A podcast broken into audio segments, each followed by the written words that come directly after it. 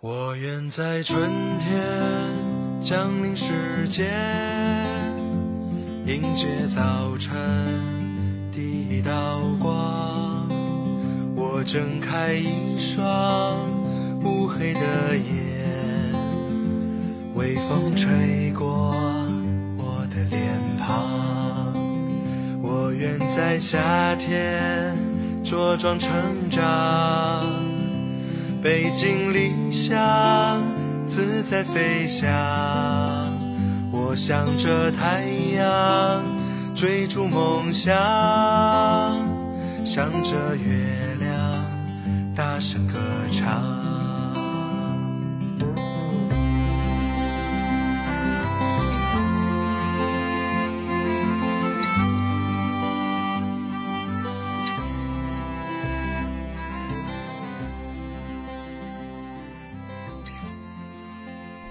亲爱的听众朋友们，我是你们的好朋友，也是今天的主播文娜。现在你的心情好吗？有烦心事吗？阳光笑广为你们送来最真挚的祝福。无论你现在在思考些什么，身边又有什么人，接下来的四十五分钟就让我陪你们一起度过。在这个宁静美好的下午，喝杯茶吧，听会儿故事吧，聊聊生活吧。今天我们的主题是一顾倾城。相遇，紧紧拥抱一起老去，一同走过那苍茫大地，山川河流，风霜雪雨。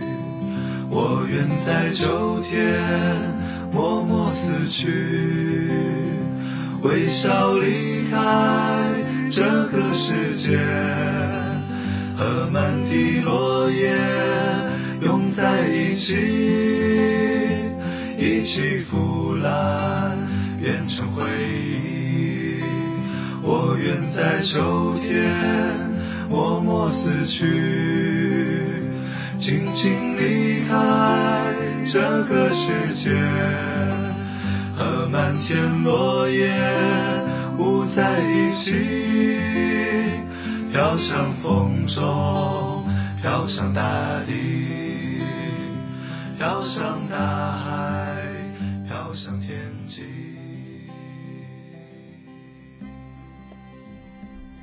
一顾倾城，再顾倾人国。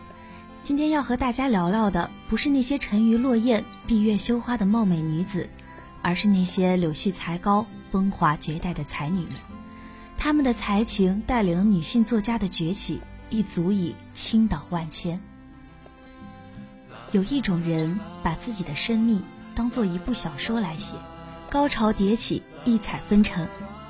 而张爱玲这个谜一般的作家，她的一生则是一部传奇，是她告诉历史，二十世纪的中国文学还存在着不带多少火娇气的一角。正是在这一角中，一个远年的上海风韵永存。而随着这部传奇的悄然落幕，四十年代的旧上海也沉入了历史。这是一个人的死亡，一个城市的陨落。也是一个时代的终结。张爱玲这部传奇的开场白就是她传奇的家世。一九二一年九月三十日，张爱玲出生于上海地处公共租界的张家公馆。她的祖父张佩伦是清末同光时期的御史，而他的外祖父则更是鼎鼎大名的李鸿章。可以说，张爱玲的骨子里流淌着的是贵族的血液，她是个地道的贵族后裔。她诞生的时候，古老的中国正处于风雨飘摇之中，封建士大夫的黄金时代已是无可奈何花落去了。然而，封建大家庭的内部仍是庭院深深深几许，古老舒缓的方式还在继续。艾琳诞生的时候，她的家境已经开始没落了，但常言道，瘦死的骆驼比马大，这个贵族家庭还在维护着世家风范。后来。张爱玲形容其幼年的家有一种春日迟迟的空气。李碧华是这样评价她的：文坛寂寞的恐怖，只出一位这样的女子。张爱玲在三岁的时候啊就能背唐诗，七岁时呢就写了第一部小说，内容大致是一部关于姑嫂相害相杀的家庭伦理悲剧。在这个时候，他识字甚至还没有一个“厨”子多。但在八岁的时候，艾琳还尝试写了一篇类似乌托邦的小说，名叫《快乐村》。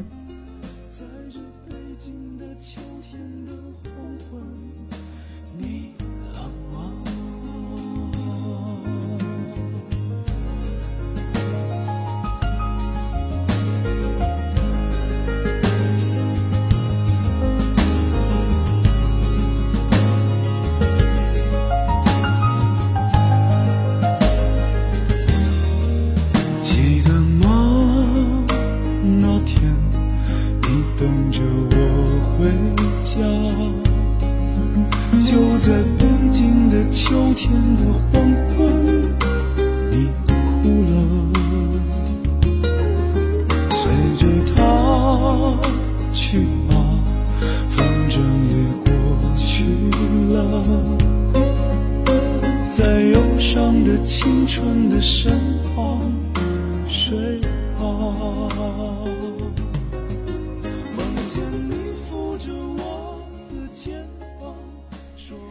说到这里，这位传奇作家真是一名名副其实的天才。如果不是当时的传媒不像现在那么发达，那么他在很小的时候就可能会名扬天下了。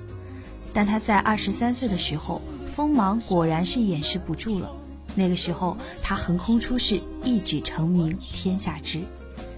天才都是早熟的，从而也都是痛苦的。从小，艾琳是个非常努力刻苦的孩子。我们如今有句话叫。最可怕的不是那个人比你聪明，而是那个比你聪明的孩子比你还要努力百倍。有一年过春节的时候，张爱玲年三十还在看书，其刻苦努力程度可见一斑了。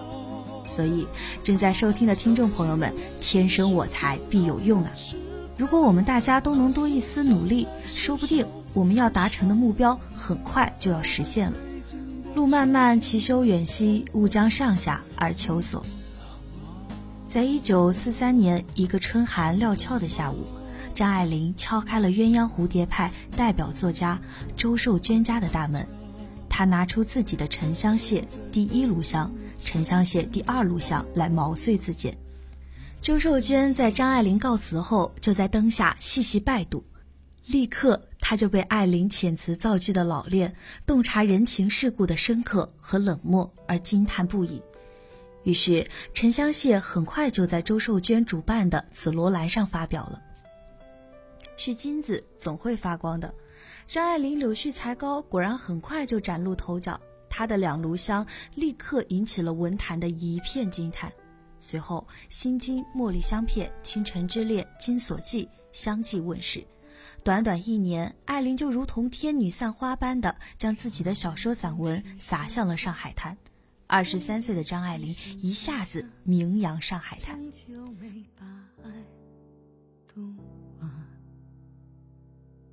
想起你的头发，落了光的晚霞，告别时间上的花。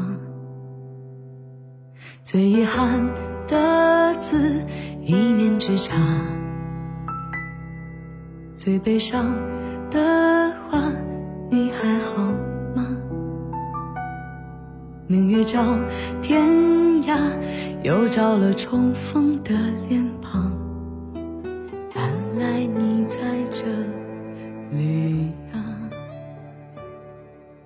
只有时间从来不说。听众朋友们，刚才我也说了一些张爱玲的作品，或小说，或散文。不知道你最中意的是她的哪一篇呢？其实我自己呢，最中意的应该就是《倾城之恋》了。这部作品名字本身就很吸引我，而且这篇文章也是为数不多的张爱玲的作品里有一个不错的结局的故事。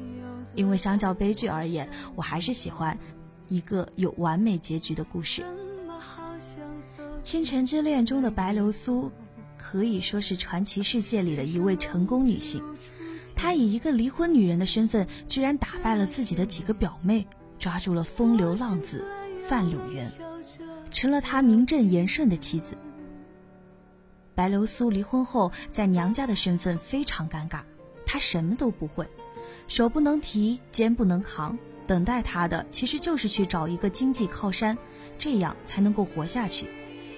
而范柳原这种花花公子，一开始显然也只是抱着玩玩的心态，所以一开始两人的爱情只是一场锱铢必较的角力赛。但正因为身处那个时代，这个故事才会有了戏剧性的结局。香港沦陷，这座城市的毁灭，成就了流苏的爱情，仅仅是一刹那彻底的谅解。然而在这一刹那，他们能够一起和谐的活个十年八年。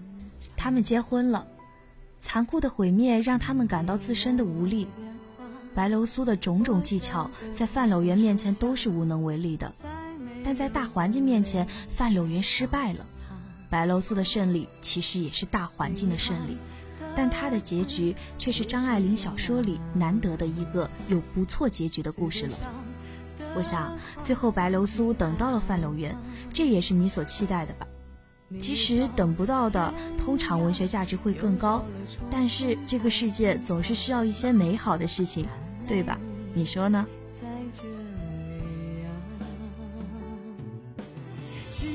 时间从来不说谎，哭着笑了，人人带着伤。人生若只如初见，不哭的甜，哪来好故事怀念？明明你又坐在我身旁。怎么好像走进了月光？人生若只如初见，这么些年，多心酸又能笑着聊天。愿不负曾经相爱一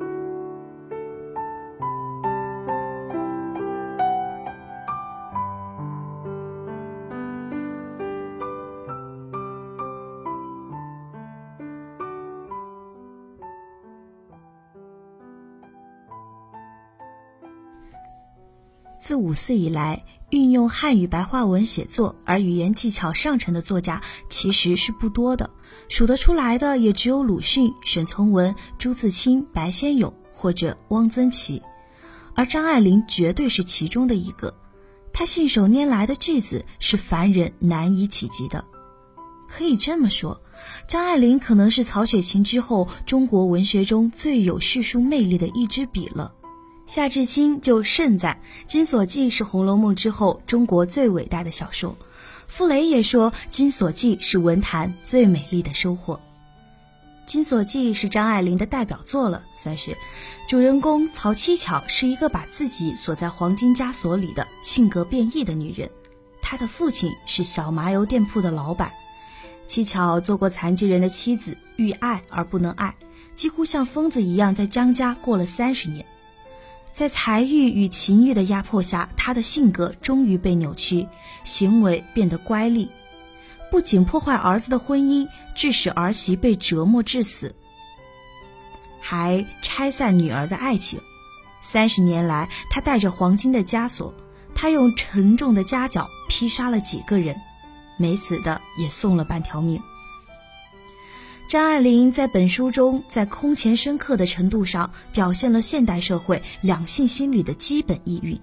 她在她那创作的年代，并无任何前卫的思想，然而却令人震惊地拉开了两性世界温情脉脉的面纱。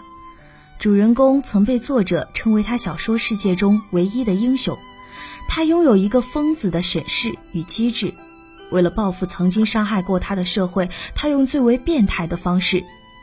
他那平扁而尖利的喉咙，四面割着人，像剃刀片，随心所欲地施展淫威。张爱玲把现代中国心理分析小说推向了极致，细微地雕刻了人物变态的心理。那利刃一般毒辣的话语，产生了令人惊心动魄的艺术效果。金锁记在叙述体貌上还借鉴了民族旧小说的经验，明显反映了类似《红楼梦》之类的小说手法，已被他用来表现他所要表达的华阳杂处的现代都市生活。张爱玲丰富的人生经历和妙笔生花的文笔，使得她对人情冷暖和世故看得太过透彻。大多小说都描写的太过深刻，深刻的让你试卷叹息。在《金锁记》中，各种写作技巧都完美的融合在了一起。张爱玲对于色彩和音符极为敏感，她相信英格兰应该是蓝天下的小红房子，法兰西是微雨的青色。她的文章也是如此。色彩浓厚，音韵铿锵。当然，有很多听众给我们说，张爱玲和胡兰成的爱情也是值得拿出来再说一说。三毛也曾经以他俩为原型写过电影剧本《滚滚红尘》，但是在我看来，他的爱情固然是值得一提的。可是今天我们聊聊的，应该是他的文采斐然，他的柳絮才高。一个优雅的女子，从来不需要以美貌来吸引别人。魅力从来都应该是自内而外的，对吧？在所有的文体中，散文是最能代表一个人风格的。以张爱玲在散文中表现出恬淡的一面来看，张爱玲晚年洗尽铅华，闭门谢客，不管外界的风雨纷扰和青春时期的张扬是不矛盾的。但谁又能说清楚呢？除了她自己，张爱玲没有给自己留下家传。要知道，即使他没有写下那些美不胜收的文字，只凭他的家世，他的两次婚恋就足以当今的一些人写自传了。但他只是悄悄地走了。秉承从来都不向别人解释自己的一贯方式，留给我们的是一个永恒的背影。张爱玲是美丽的，更是出尘的。那么，请你说声是。莫让你我的心儿哭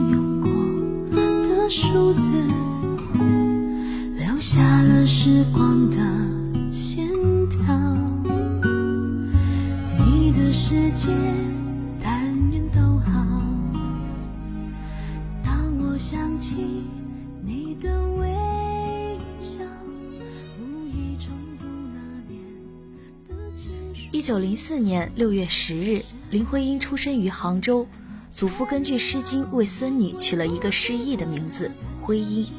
诗意的名字果然让林徽因和诗歌结下了不解之缘。林徽因啊，也是自小聪明。当其他的表姐妹只知道贪玩哭闹之时，她就能滔滔不绝地背书了。十二岁的时候，家里把她和几个表姐送进了英国女子中学读书。他的父亲林长民早年毕业于早稻田大学，也是一个善诗文、工书法、才华横溢、儒雅风流之人。一九二零年初夏，他的父亲被政府派往欧洲访查，他带上了林徽因。法国、德国、瑞士、意大利、比利时，一处处名胜古迹、一个个纪念馆、博物馆，还有工业革命后迅速崛起的一家家工厂、报馆，都留下了他们的身影。一路上绮丽的风光给婚姻留下了深刻的印象。巴黎街头自由的人们和自由的空气，罗马游览胜地绿色松林如波涛般望不到尽头，阿尔卑斯山上终年不化的皑皑白雪，法兰克一碧如洗的蓝天上盘旋着鸽群，钟声、鸟鸣、树林、草地组成了和谐的交响曲，风情万种。遗址遗迹如同珍奇珠宝穿成的项链，浪漫多姿；古老而迷人的欧洲，像是一幅色泽古韵的织锦，散发着久远而高贵的气息。也就在这个时期，林徽因萌生了学建筑的志向。梁再斌在我的妈妈林徽因一文中写道：“林徽因在英国时候，女友中有一位学建筑的学生。”妈妈从这位女友那里首次得知，建筑在西方不仅仅是盖房子，而是一门综合性的学科和艺术。一九二六年，林徽因在宾夕法尼亚大学向她的美国同学说道：“我跟随我的父亲周游了欧洲，在旅行中，我第一次萌发了学习建筑学的梦想。西方古典建筑的辉煌壮丽激励着我。其实，如果真的要说林徽因，梁思成、徐志摩、金岳霖这三个人几乎是不得不提的，也正因为有他们三个，林徽因的传奇色彩才变得那么明显。在英伦时期呢，林徽因结识了当时正在英国游学的徐志摩。当时徐志摩呀已经是两个孩子的父亲，徐志摩被林徽因出众的才华与美丽所吸引，开始苦苦的追求林徽因，甚至不惜与发妻张幼仪离婚。但是林徽因呢，经过理智的思索，和父亲一起提前回国了，并且还是与志摩不辞而别的。其实呢，林徽因和徐志摩是非常要好的朋友，他们在英国初次见面时就互相引为知己，而且他们俩还曾经热烈的相恋过。回国以后，他们两人一起欢迎了印度诗人泰戈尔，也一起表演了泰翁的诗句《齐达拉》。一起参加新月社活动，据说他们的配合十分默契。林徽因去美国留学时，他们就常有书信来往。但在林徽因与梁思成结婚以后，徐志摩也没有落下，成了他们家的常客。林徽因在香山双清别墅养病时，徐志摩常去看她，和她一起讨论写诗的体会。林徽因与徐志摩十年的交情。并且林徽因是一代才女，在文学上也有较高的造诣。可以说，对于评论徐志摩是怎样的一个人，评论徐志摩的著作，评论徐志摩的诗歌，林徽因都是最有发言权的。林徽因说，诗人徐志摩的心情是洁净的，头老抬的那么高，胸中老是那么完整的沉挚，臂上老有那么多不折不挠的勇气。徐志摩的一生呀，都为着一个愚诚的倾向。把所有感受到的复杂的情绪都放到了生活中，放到自己的理想和信仰的锅炉里，烧炼成几句悠扬铿锵的语言，来满足他自己本能的艺术的冲动。为着这感情而发生的冲动，更是非实际的或不完全实际的追求。许多年以后啊，林徽因致信他和徐志摩共同的好友胡适说。徐志摩其实当时爱的并不是真正的我，而是他用诗人的浪漫情绪想象出来的林徽因。可是我其实并不是他心目中所想的那样一个人。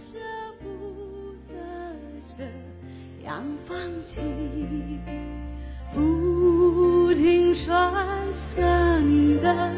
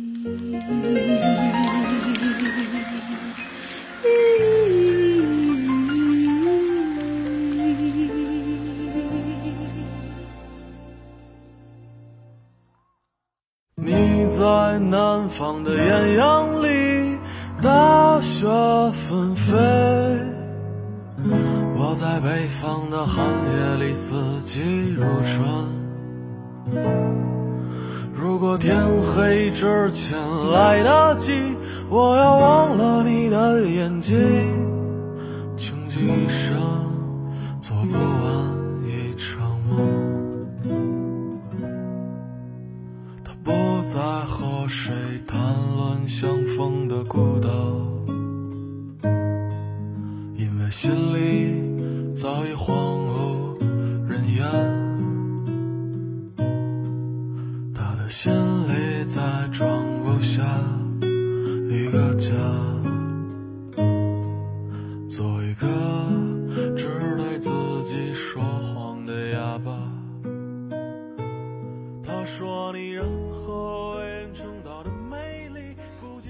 徐志摩骨子里终究是个诗人，林徽因就在这样云清风淡中成就了他的诗情，也用她女人特有的心智结束了与徐志摩一段无望的爱恋。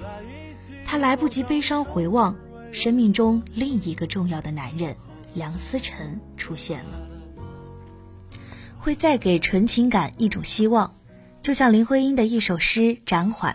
他把这样的希望寄托在早已和他定亲的梁思成身上，一样显赫的家世与才学，从常人的眼光上看上去当然是绝配。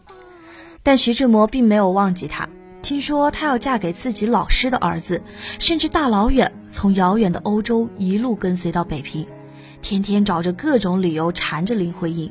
林徽因既渴望又害怕，而梁思成显然是生气了。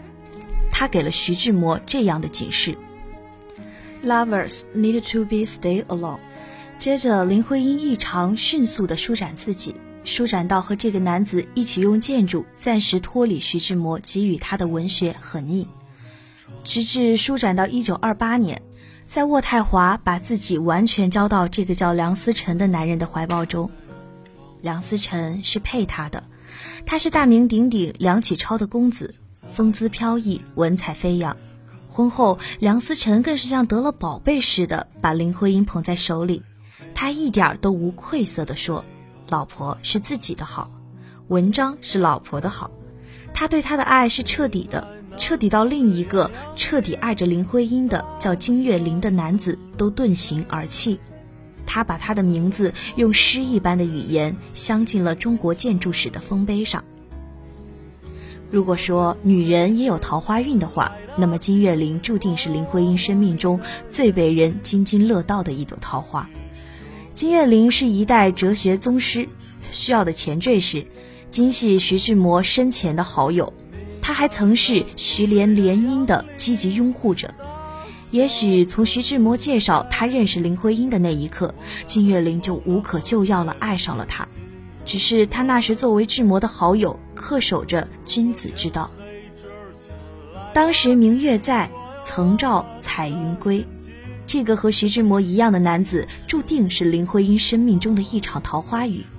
在徐志摩离开人世四周年纪念日之际，一天，林徽因对刚刚从山西考察古建筑回来的梁思成说：“她同时爱上了两个男人，其中一个便是金岳霖。”一九三一年，徐志摩为了去听他的演讲，在碧海蓝天中把他自己三十四岁的生命回报给了林徽因。后来，林徽因把他飞机逝世的那块残骸永远的存放在了他的卧室。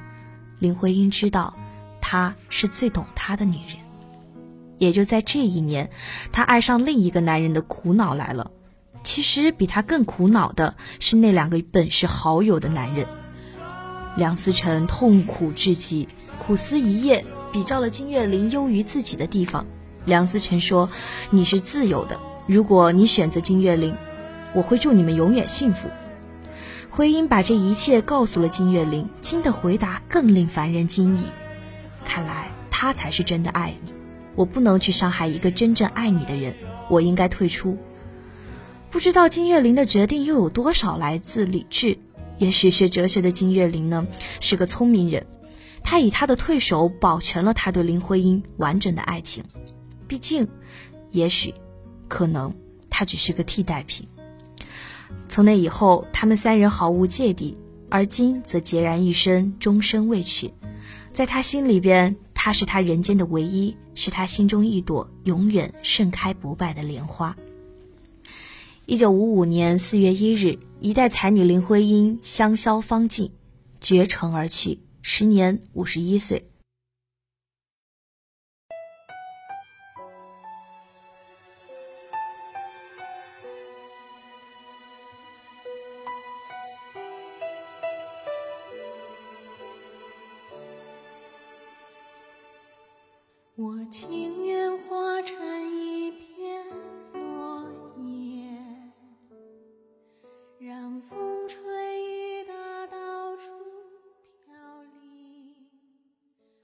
在得知徽因噩耗的金岳霖凄然写道：“一生诗意千寻瀑，万古人间四月天。”这一次，他淋漓尽致，不再婉约退守。林徽因的魅力显然是由内而外的。但刚才我们说过，一个女人的魅力一直都是由内而外的。林徽因之所以被称为近代第一才女，可不仅仅是因为她的爱情生活如此复杂。林徽因最著名的一首诗是写给儿子的，《你是人间的四月天》。这首诗语言清丽，韵律感极强，更是有一种独特的音乐美。他的才情更是多方面的。他写诗、写小说、写散文，甚至还写剧本。但林徽因最擅长的，也是做的最好的，应该是她在建筑设计方面的才华。他是一位了不起的建筑学家，但人们似乎更多去关注了她的感情生活。我以为这确实是不应该的。她和丈夫梁思成考察无数建筑，编写了中国建筑史，是当之无愧的伟大学者。他是北京市都市计划委员会委员，中华人民共和国国徽设计小组成员，人民英雄纪念碑建筑委员会委员，一连串的头衔开始加到林徽因的身上。当年的林徽因和梁思成始终坚持要求留下北京城的古城墙，但最终还是失败了。梁思成无奈地说了一句：“五十年后你们会后悔的。”到如今，人们才想起他们的箴言。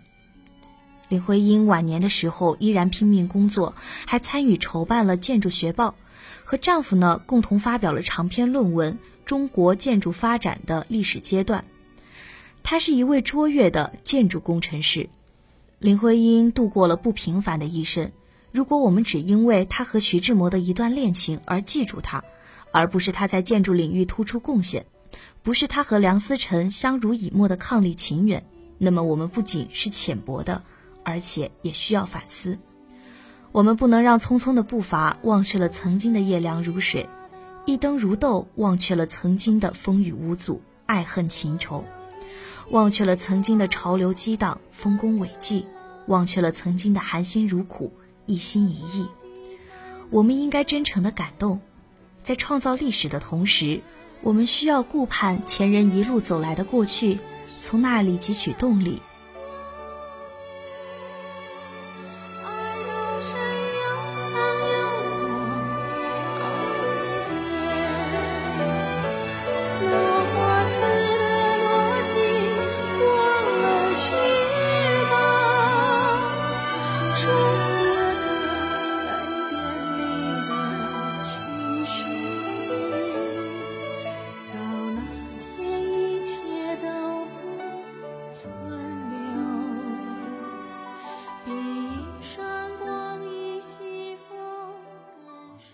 毛出生在重庆黄觉崖，也就在邮电大学旁的黄觉崖古道里。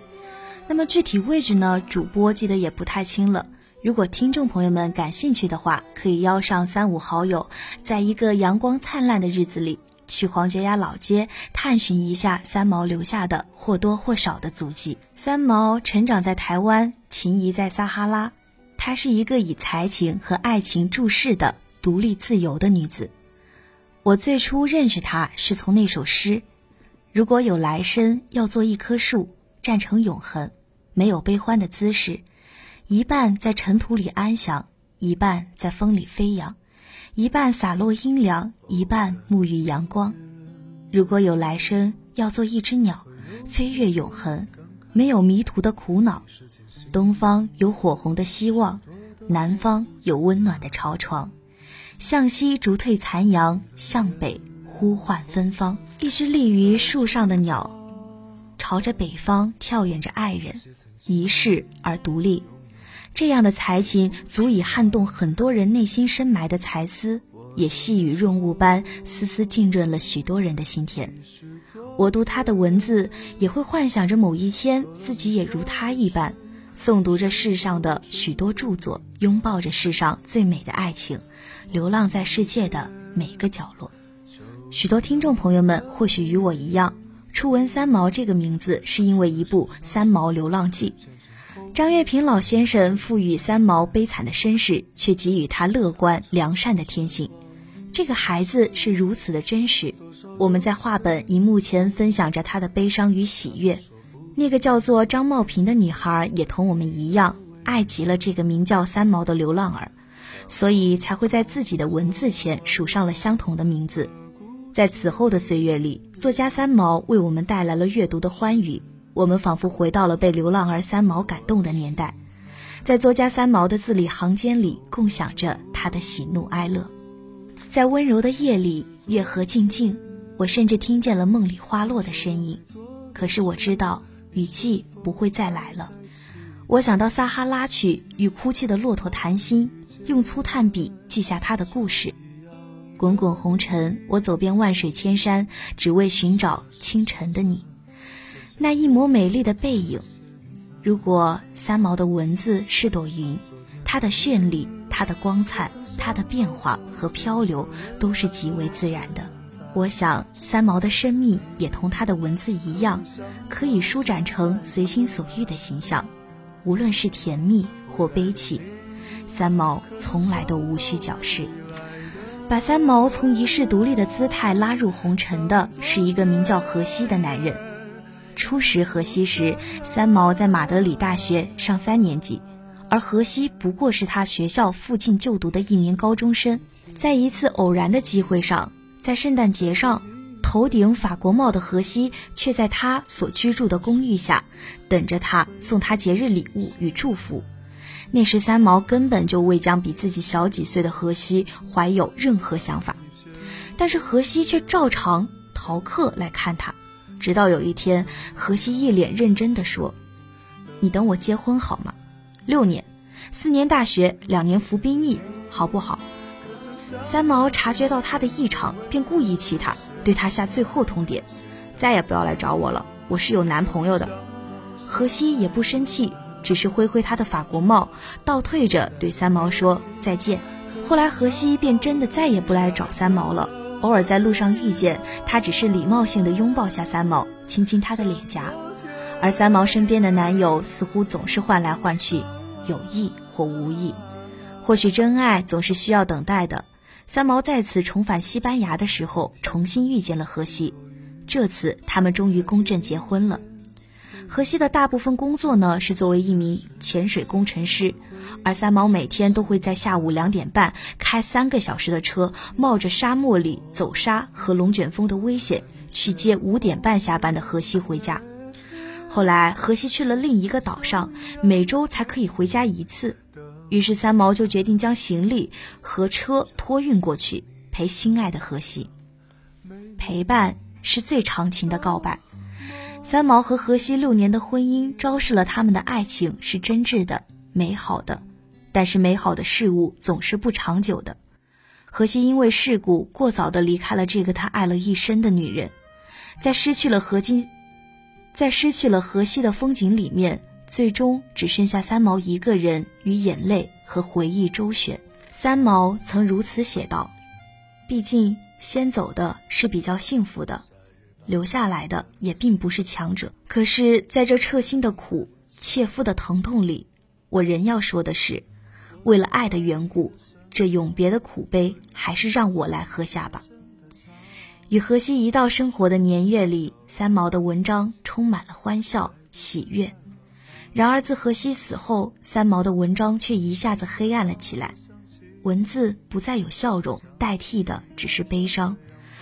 过度的悲伤压垮了这个笑语盈盈的女人，在精神与身体苦痛的折磨下，她最终选择了死亡。在三毛的世界里，不能忍受虚假。就是这一点求真的个性，使他踏踏实实的活着。也许他的生活、他的遭遇不够完美，但是我们一定知道，他没有逃避他的命运，他勇敢的面对着人生。我看过三毛的照片，细眉大眼，个子高挑，唇线缓和。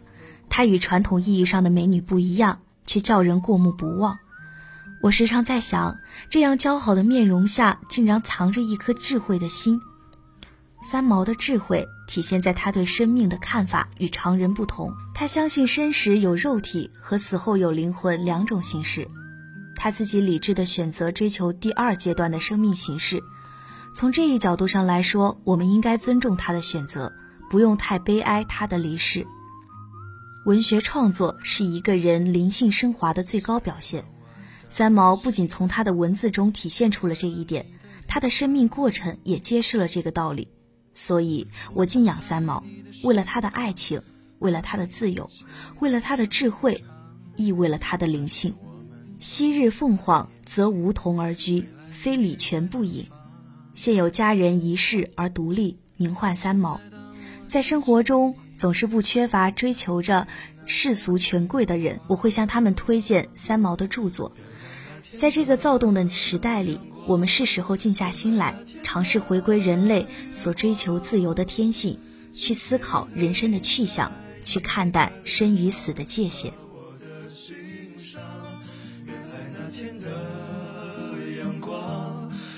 原来那天的月光，最后都变成我的忧伤和你不愿意想起的过往。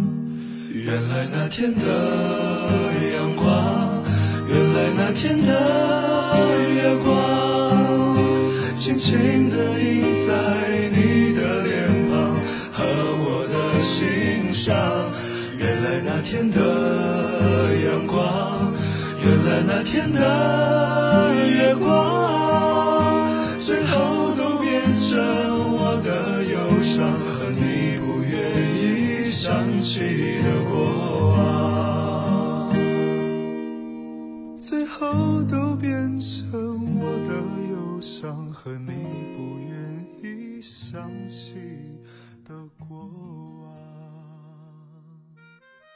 五四一声春雷打破了封建社会令女性窒息的牢笼，林徽因、三毛、张爱玲等女性作家作为一个群体出现了，她们才华横溢，妙笔生花。从此之后，女性作家队伍逐渐壮大，到如今已经灿若星河。就像主播刚才说过的。真正有魅力的人，一定都表里如一，散发着迷人的气息，才华横溢，才会成为真正的一顾倾城，再顾倾人国。我是主播文娜，亲爱的听众朋友们，故事就说到这里了。希望在这个宁静的下午，他们的才情能如丝丝细雨，浸润你们的心田，为你们带来快乐。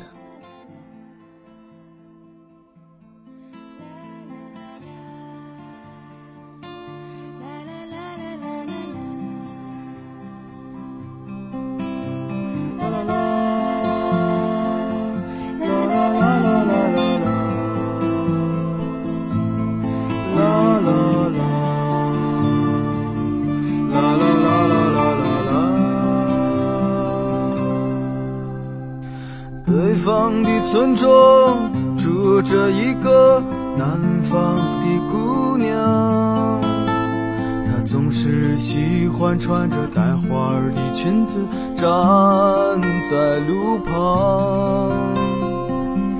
她的话不多，但笑起来是那么平静悠扬。她柔弱的眼神里装的是什么？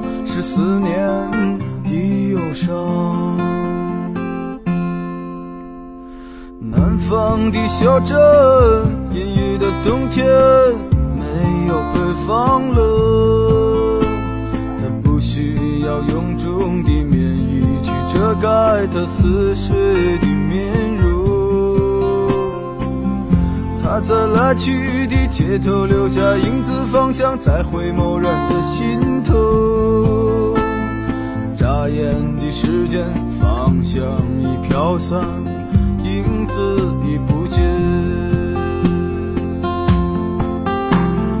南方姑娘，你是否习惯北方的秋凉？南方姑娘，你是否喜欢北方人的直爽？